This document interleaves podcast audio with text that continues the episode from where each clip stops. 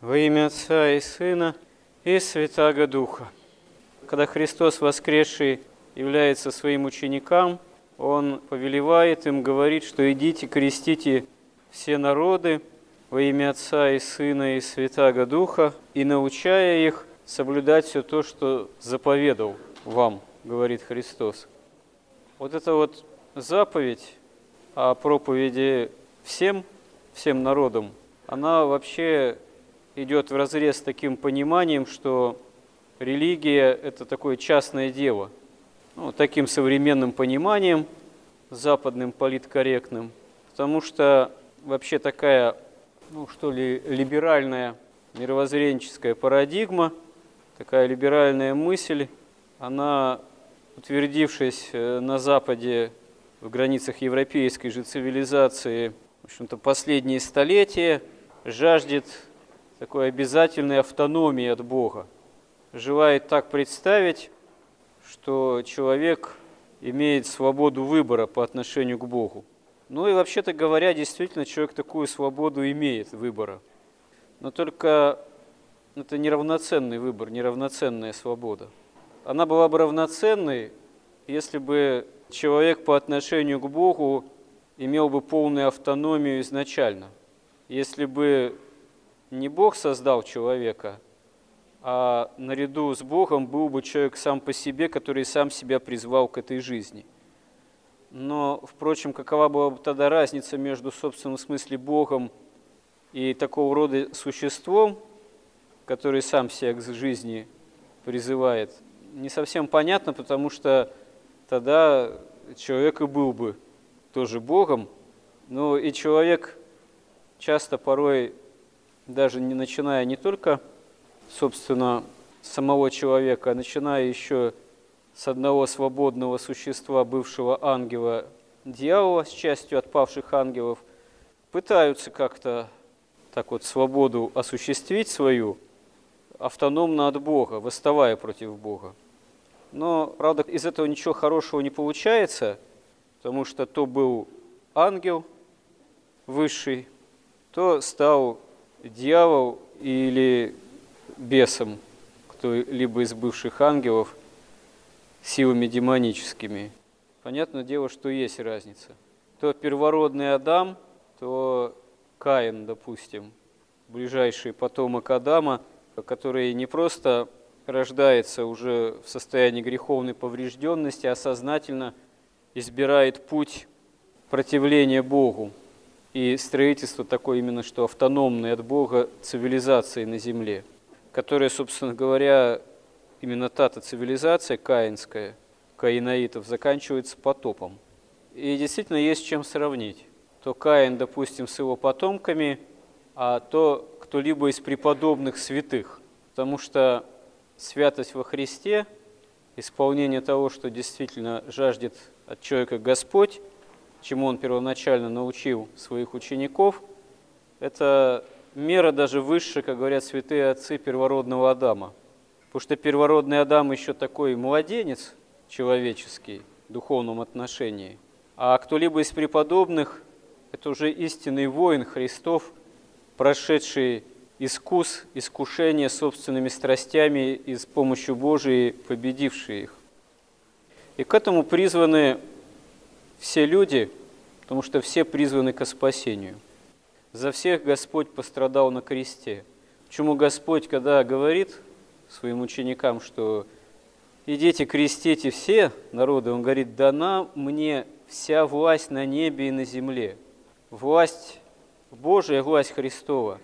Это не какая-то абстракция, это не какой-то богословский посыл невидимого Бога, пораженного грехом человечеству это свидетельство креста Христова, с которого истекает его причистая кровь. Это свидетельство самой этой крови, которой Господь нас питает в таинстве Евхаристии под видом вина, даруя из себя свое тело под видом хлеба.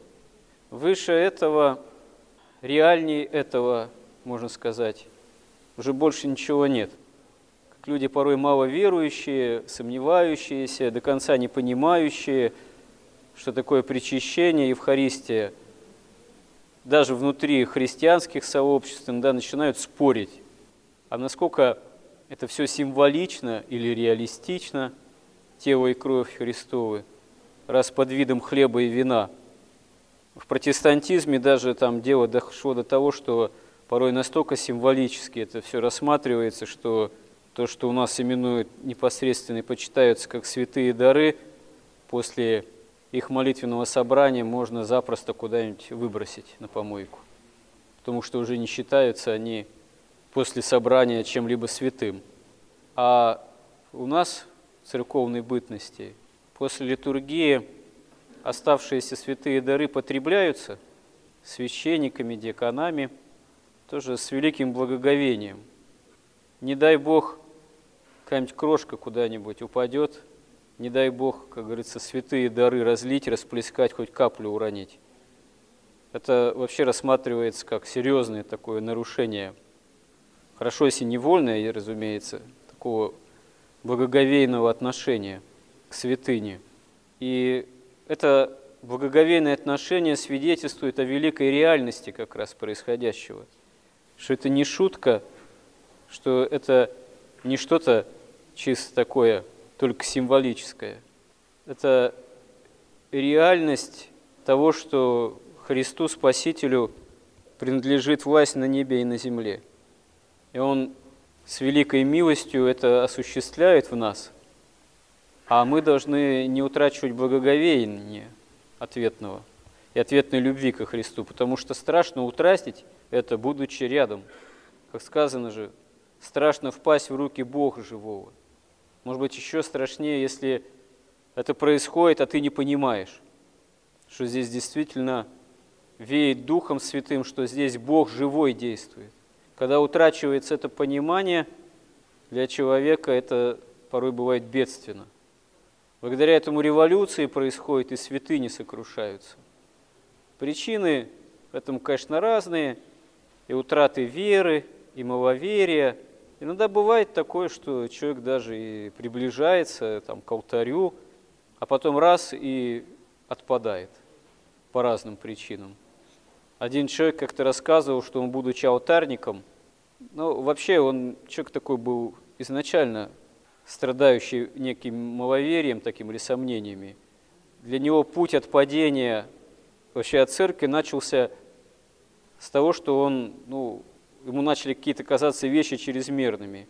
Капнули святыми дарами на рубашечку или там кофточку младенца.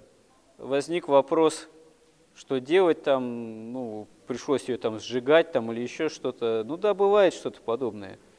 Но вот этому человеку это показалось несколько чрезмерным.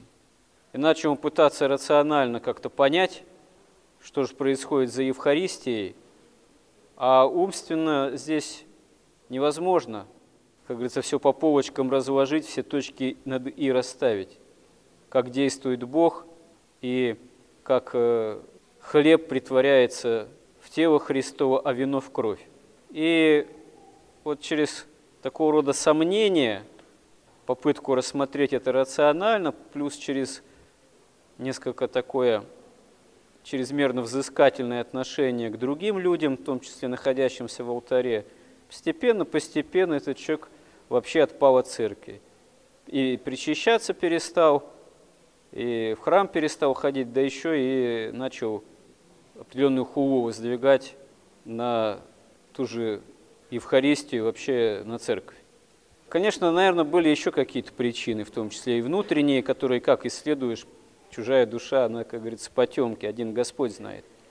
Но как говорится, человек перед Богом или стоит, или падает, не нам судить, а такого рода истории, а их много в истории христианской, и 17-й год, уже почти сто лет назад, не случайно произошел, когда святыни наши, тысячелетние, можно сказать, русской церкви, были в таком множестве сокрушаемы собственным народом. И не случайно. Не случайно это отпадение вызревало там не одно столетие, и одна из причин, уже в XIX веке вполне вызревшая к XIX, была та, что вообще перестал наш народ, будучи повально крещенным с детства, в младенчестве, понимать, что такое литургия, что такое Евхаристия, что такое причащение, перестал причащаться. Забавно, что были такие исповедальные книги, до сих пор сохранились в архивах. Что это такое? Это церковные такие записи, которые вели церковнослужители, помимо того, что записывались, естественно, регистрировались акты таким образом гражданского состояния, кто когда рожден, крещен, там, венчан был, еще записывались э, в эти книги э, каждый, кто крещен, рожден на территории России, принадлежал тому или иному приходу, был ли раз в год на исповеди, там, Великим постом, говел ли, был ли на исповеди. Фиксировалось, полагалось. Это такой за этим был определенный гласный вполне надзор, и все равно он тоже ни к чему хорошему не привел, потому что ну, насильно ж мил не будешь. Вот. Что толку причащать кого-либо или причащаться, если нет веры, если это начинает рассматриваться как какая-то пустая формальность, за которой государство наблюдает. А еще если по отношению к этому государству начинаются такие вольнолюбивые движения, оно видите ли, будучи там монархическим, оказывается неугодным, то и церковь, и сами святыни, увы, можно сказать, сам Христос оказывается тоже неугоден, а что взамен мы видим после 17 года. Все слова предупреждения, что без меня ничего не сотворите, они оправдались и продолжают эту сотню лет до сих пор оправдываться – Потому что без Христа, на самом деле, ни Русь, ни Россия, ни русский народ не может существовать. И не может никакого быть благоденствия вне исполнения евангельских заповедей, вне стремления к этому. Э, не может быть вообще нормального устроения земной жизни. Потому что, как сказал опять же, один из наших писателей великих. Русский человек, он без Христа, без веры, без православия, он, он в подонка превращается. Увы, действительно так. Это очень легко с человеком может происходить, когда нет Христа в его жизни. Почему такие жестокости, такие, можно сказать, темные глубины вдруг выплескиваются в нашей истории? Это происходит тогда, когда отрекается человек наш, человек, русский человек от самого Христа. Очень это хорошо видно в истории, и очень это точно исполняется, потому что нет чего-то третьего, нет благой автономии от Бога без Бога. Невозможно этого. Как бы не хотелось бы ну, тому или иному либеральному сознанию – представить, что вера во Христа – это вообще такое частное, узкое дело человека, на уровне хобби нет, это не так. Вся история это показывает. Хотя, конечно, безусловно, вера, жизнь по вере – это дело нашего свободного выбора. Никто нас к этому не заставляет, никто не понуждает, никто не может никого заставить. Единственное, чем можно понудить других людей к вере, это сама наша попытка жизни по вере. Это когда мы даем действовать в себе Господу, который нас жаждет очистить, спасти от грехов и страстей, и когда благодать Божия через нас тоже начинает действовать, и если мы этому даем место в себе, то это лучшее свидетельство и для других людей, в том числе и самых разных людей, и для других народов. Вот, это могло и может быть свидетельством – тогда, когда русский народ являлся в своей сердцевине православным. Тогда, когда действительно мы не на словах, а на деле или попытки эти дела осуществлять, действительно жаждем быть верующими во Христа, жаждем быть со Христом. Господи, помоги нам во всем этом. Аминь.